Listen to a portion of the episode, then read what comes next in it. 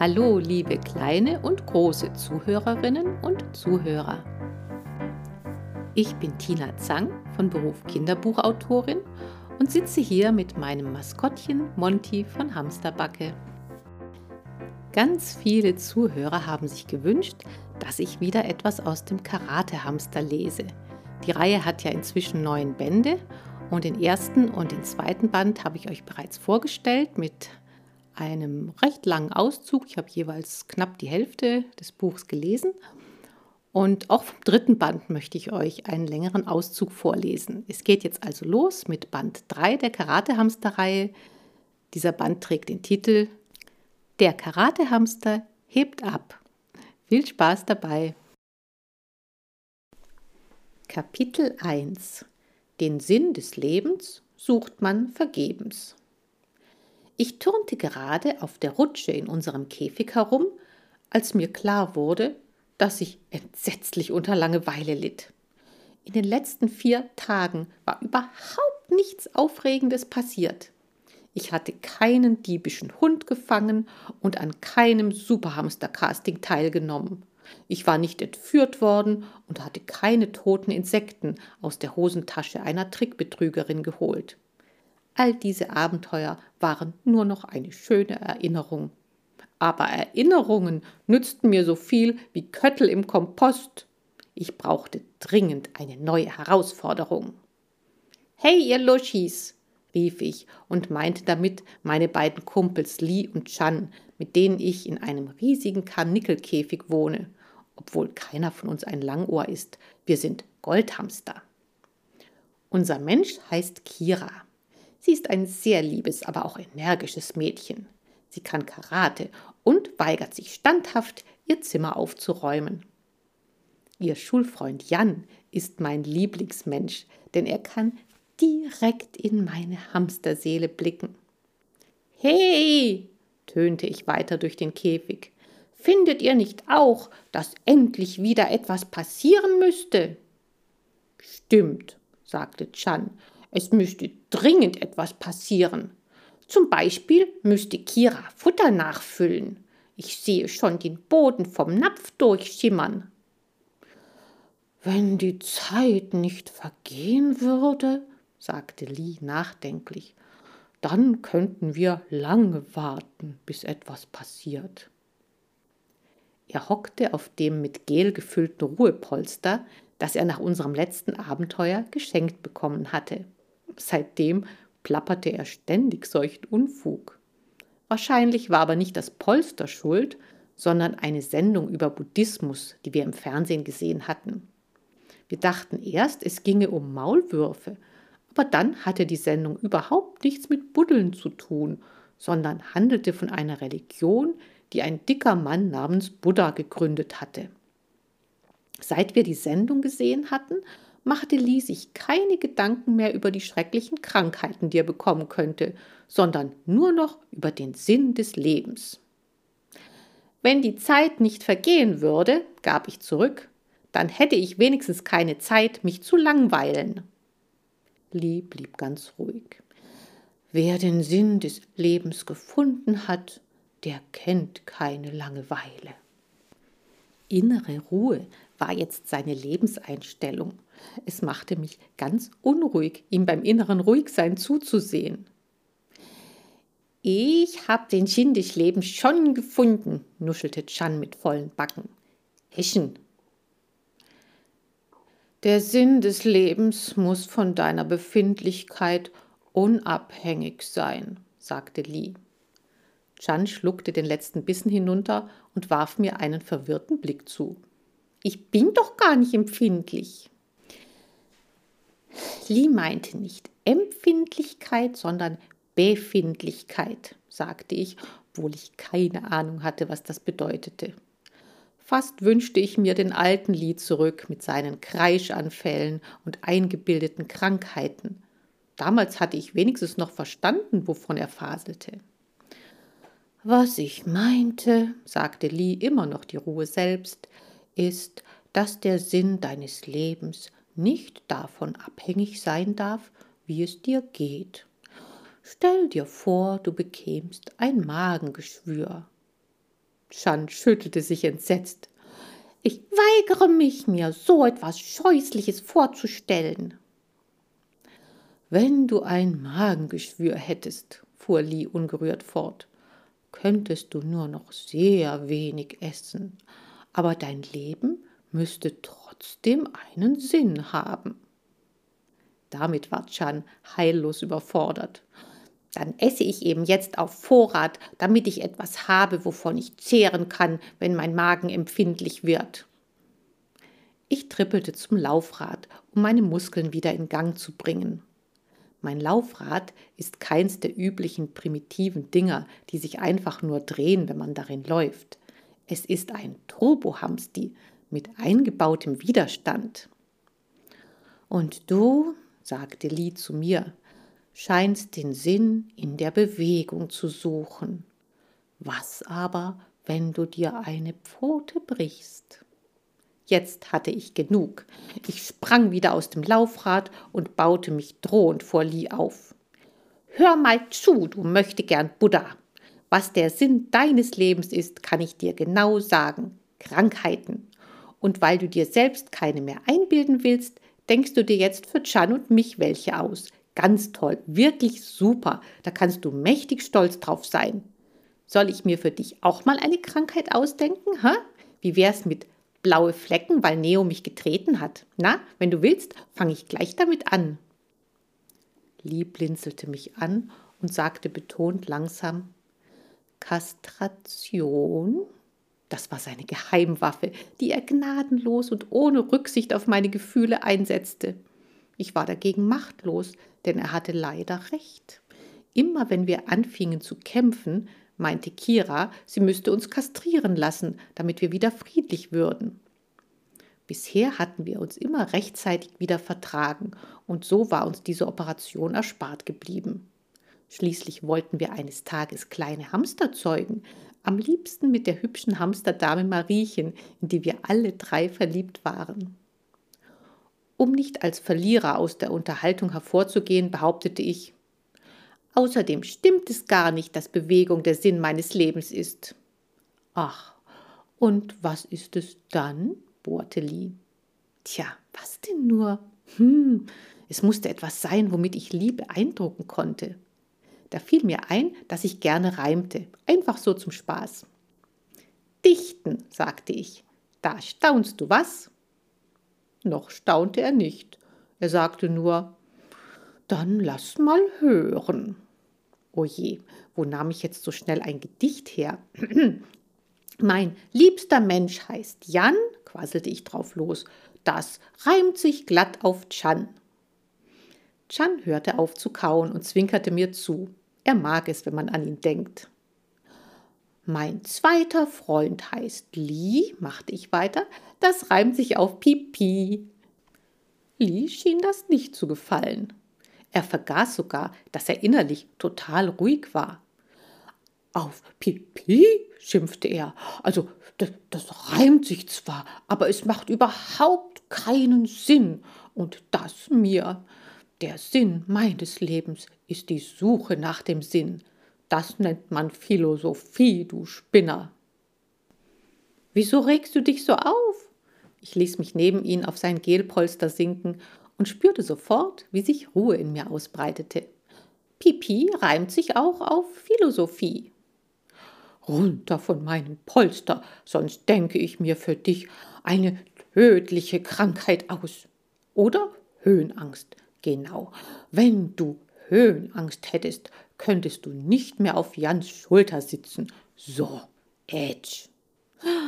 Das wäre ja wirklich entsetzlich. Schnell ließ ich mich vom Polster kullern. In dem Moment wurde die Tür aufgerissen.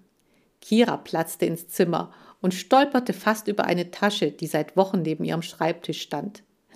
Jungs, rief sie und beugte sich freudestrahlend über unseren Käfig. Das Leben hat wieder einen Sinn. Wie von einer Schnur gezogen, hoben wir drei unsere Köpfe. Gleich würden wir erfahren, ob Philosophie, Dichten oder Fressen der Sinn des Lebens war. Kira breitete die Arme aus und trällerte Sommerferien. Kapitel 2 alles in Butter auf dem Kutter. Das ist ja interessant, sagte ich zu Lee. Kira sagt, dass Ferien der Sinn des Lebens sind. Hm, Ferien reimt sich auf Bakterien, fügte ich hinzu, um ihm Krankheiten wieder schmackhaft zu machen. Kira ist noch nicht ausgewachsen, sagte Lee. Menschen brauchen länger, um erwachsen zu werden. Erst dann verstehen sie, worum es im Leben geht. Ferien, freute Kira sich weiter. Wisst ihr, was das bedeutet? Mehr Futter? fragte Chan. Mehr Auslauf, bettelte ich. Weniger Ruhe zum Nachdenken, befürchtete Lee. Es bedeutet morgens lange ausschlafen, sagte Kira. Keine Hausaufgaben, kein Lernen auf Tests, kein Stress mit den Lehrern, nur noch Stress mit Sandra. Kiras Eltern sind geschieden. Sie lebt bei ihrem Vater und seiner neuen Frau Sandra Putz, die sie ihre Zwangsmutter nennt. Und Sandras Sohn Heiko ist Kiras Zwangsbruder. Das ist so wie bei uns im Käfig. Lee und Chan sind meine Zwangsfreunde, denn eigentlich sind Hamster ja Einzelgänger. Kira ließ sich aufs Bett fallen. Ah, und es bedeutet mehr Zeit zum Faulenzen. In dem Moment erschien Sandra Putz in der offenen Tür. Und mehr Zeit, um dein Zimmer aufzuräumen. Äh, ich hasse Aufräumen, sagte Kira. Dann hilft nur die Mülltonne, meinte Sandra. Alles, was morgen noch auf dem Boden liegt, werfe ich weg. Kira grinste. Welcher Boden? Ich sehe hier keinen Boden. Tja, wie auch. Es lag ja meterhoch Zeug drauf herum. Das fand ich sehr gemütlich und viel praktischer, als alles in Schränke und Regale zu stopfen. Dazu fiel Sandra nichts mehr ein, also ging sie. So leicht möchte ich es auch manchmal haben. Wenn mir keine Antwort auf eine von Lies Bemerkungen einfällt, möchte ich einfach die Käfigtür öffnen und hinausspazieren, anstatt so tun zu müssen, als hätte ich ihn nicht gehört. Ich gehe wieder Laufrad laufen, sagte ich. Dabei kann ich prima dichten. Du tust gerade so, als wärst du der einzige Hamster, der dichten kann, sagte Lee. Versuch's doch selber, forderte ich ihn heraus. Ich wette, du kriegst keinen einzigen Reim zustande. Chan, sag ein Wort, etwas, woran du immer denkst. Ich wusste genau, woran er immer dachte, an seinen Futtervorrat. Und auf Futtervorrat reimt sich überhaupt nichts. Futter, sagte Chan. Mist, dachte ich. Und schon reimte Lee los. Futter, Butter, Mutter, Kutter. Das ist doch kein Gedicht, sagte ich. Chan findet Futter, alles ist in Butter. Danke, liebe Mutter, ich fahre mit dem Kutter. Lee räkelte sich zufrieden auf seinem Polster. Das ist ein Gedicht, oder nicht? Hallo Jungs, hörte ich da eine vertraute Stimme. Es war Jan, mein geliebter, wunderbarer Kumpel Jan, der beste Menschenjunge von allen. Na, ist alles in Butter? fragte er. Ich mag keine Butter im Futter, schönen Gruß an deine Mutter, sagte ich schnell, damit Lee mir nicht zuvorkam. Jan verstand uns sowieso nicht, aber er wusste trotzdem immer, was ich wollte. Er holte mich aus dem Käfig und setzte mich auf seine Schulter. Jetzt sind Sommerferien, Neo. Weißt du, was das bedeutet? Ich dachte an das, was Kira gesagt hatte. Wenn ich es mir richtig gemerkt habe, bedeutet es schlafende Hausaufgaben und faulende Lehrer. es bedeutet, dass ich jede Menge Zeit für dich habe, sagte Jan. Wir können viel zusammen unternehmen. Das ist es, rief ich triumphierend zum Käfig hinunter. Ich liebe Unternehmungen. Das ist der Sinn des Lebens. Na schön, sagte Kira zu Jan. Was unternehmen wir als erstes? Ah, ich weiß schon etwas. Ich muss ein Geschenk für meine Zwangsmutter suchen. Sie hat bald Geburtstag. Normalerweise würde ich ihr ja nichts schenken, aber diesmal ist es etwas Besonderes, denn es ist ein runder Geburtstag. Hey, ich bin auch rund. Chan wurde ganz aufgeregt. Heißt das, ich habe auch Geburtstag? Oh ja, ihr müsst mir alle etwas schenken. Ich liebe Geschenke. Jetzt beruhig dich wieder. Lee schüttelte den Kopf. Ein runder Geburtstag heißt doch nur, dass eine Null am Ende steht. Also wird Sandra vielleicht 100 Jahre alt oder so.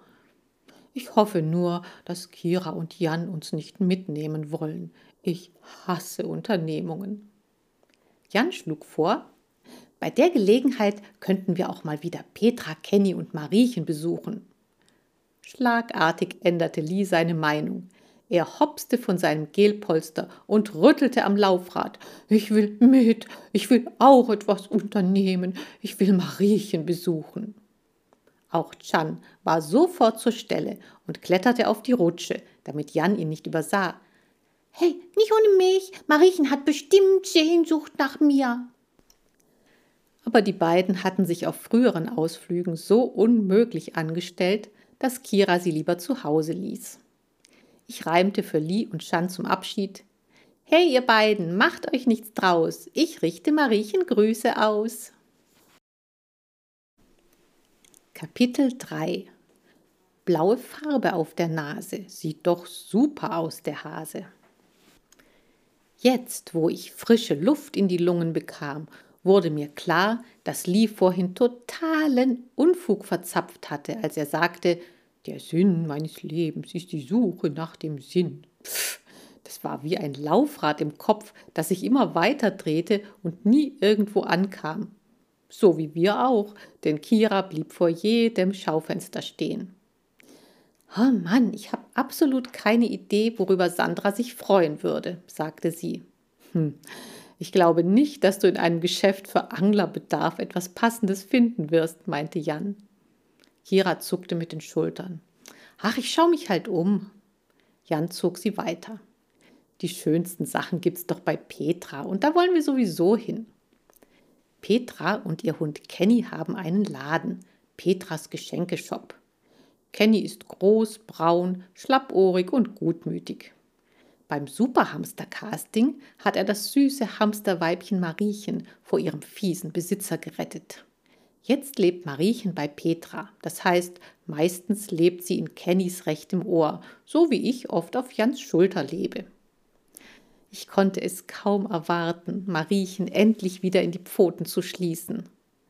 Doch vor dem nächsten Schaufenster, in dem lauter Plüschtiere hockten, hielt Kira schon wieder an und ging mit dem Gesicht ganz nah an die Scheibe.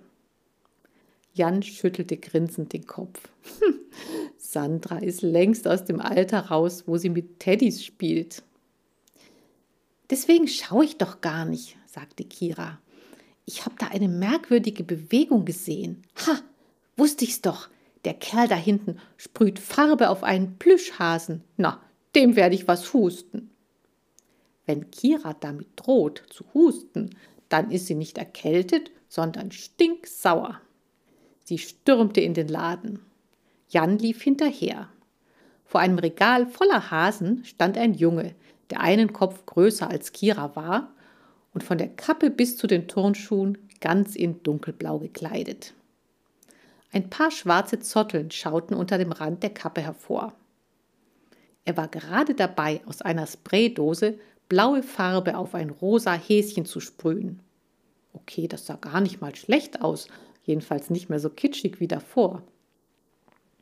Kira zog ihn am T-Shirt-Ärmel. Sag mal, tickst du noch richtig? Du bist ja der reinste Vandale. Jan, geh den Verkäufer suchen. Jan wollte Kira nicht mit dem Kerl allein lassen. Das merkte ich ihm an, weil er unschlüssig von einem Bein auf das andere wippte, was mich bedenklich ins Schwanken brachte. Der Junge drehte sich um und hielt Kira die Spraydose vors Gesicht. Ey, stress mich nicht, sonst verpasse ich dir eine blaue Nase. Kira blieb ganz ruhig. Das traust du dich nicht, das wäre Körperverletzung. Und ob ich mich trau, du halbe Portion. Er bleckte die Zähne, an denen ein kleines Klettergerüst aus Metall befestigt war. Ich ging in Karate-Grundstellung. Ich stellte mich auf die Hinterfüße, ballte die Vorderpfoten, fletschte mein Gebiss und machte mich auf einen langen, harten Kampf gefasst. Oder ich verpasse eurem Goldhamster eine neue Farbe.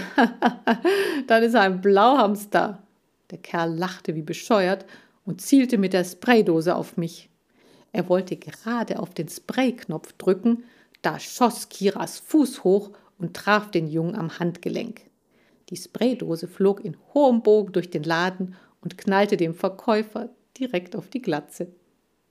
Aua, schimpfte der. Was ist denn hier los? Gleichzeitig kam eine Stimme von der Tür. Ey, komm raus, bevor sie dich hops nehmen, du Idiot! Dort stand noch ein Junge, der auch ganz in dunkelblau angezogen war.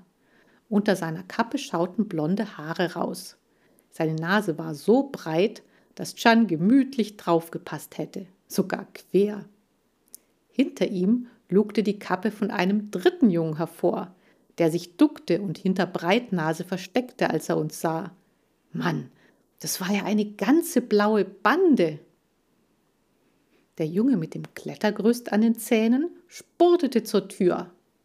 Kira wollte ihn festhalten, doch der Verkäufer stellte sich ihr in den Weg. So konnten der Junge und seine beiden Freunde entkommen. Ich sah sie wegrennen und ärgerte mich, dass ich zu klein war, um sie festzuhalten. Wenn ich wenigstens so groß wäre wie ein Meerschweinchen oder eine Kanalratte. Jetzt entdeckte der Verkäufer den blauen Hasen. So eine Sauerei, den wirst du bezahlen. Kira atmete tief durch. Nein, das werde ich nicht. Das war nämlich der Junge, der mit seinen Freunden abhauen konnte, weil sie mich daran gehindert haben, ihn festzuhalten. Der Verkäufer rieb sich die Glatze und starrte erst Jan, dann mich an. Ich stand immer noch in Grundstellung. Und einen Plüschhamster wollt ihr auch klauen. So eine Frechheit. Jan lachte. Der ist nicht aus Plüsch, der ist echt. Der Verkäufer griff nach mir, doch ich holte mit der Pfote aus und verpasste ihm einen astreinen Karatehieb. Erschrocken wich der Verkäufer zurück. Der lebt ja. Sag ich doch, meinte Jan grinsend. Was ist jetzt? fragte Kira. Können wir endlich gehen und die Täter verfolgen? So leicht kommt ihr mir nicht davon. Erst schreibt ihr mir eure Namen auf und dann verständige ich eure Eltern. Er hob die Spraydose auf und die behalte ich als Beweismaterial. Kira nannte ihren Namen und ihre Adresse. Ebenso Jan. Hm, nur von mir wollte der Verkäufer nichts wissen. Ich war zwar genauso unschuldig wie Kira und Jan, aber wenn meine beiden Menschen verdächtigt wurden, dann wollte ich auch verdächtigt werden. Ich heiße Neo Schraubelocker, rief ich so laut ich konnte, und ich wohne in einem Karnickelkäfig. Jetzt haut ab, sagte der Verkäufer. Ich kann das Gekreische eures Hamsters nicht mit anhören. Kaum waren wir aus dem Laden, schimpfte Kira. Was für ein unfreundlicher Mensch. Bei dem kaufe ich bestimmt nix. Ob der Junge etwas gegen ihn persönlich hatte, überlegte Jan, als wir weitergingen, und ob er deswegen einen Hasen besprüht hat? Oder war das eine Mutprobe? Oder einfach nur blinder Vandalismus? Das fragen wir ihn und seine Freunde, wenn wir sie geschnappt haben. Kira sah die Straße hinauf und hinunter. Irgendwann laufen die uns garantiert wieder über den Weg. So, das war's für heute. Ich danke euch fürs Zuhören. Beim nächsten Mal geht es weiter mit dem vierten Kapitel aus diesem Buch, das den Titel trägt Der Karate-Hamster hebt ab. Also, bis dann, eure Tina und euer Monty.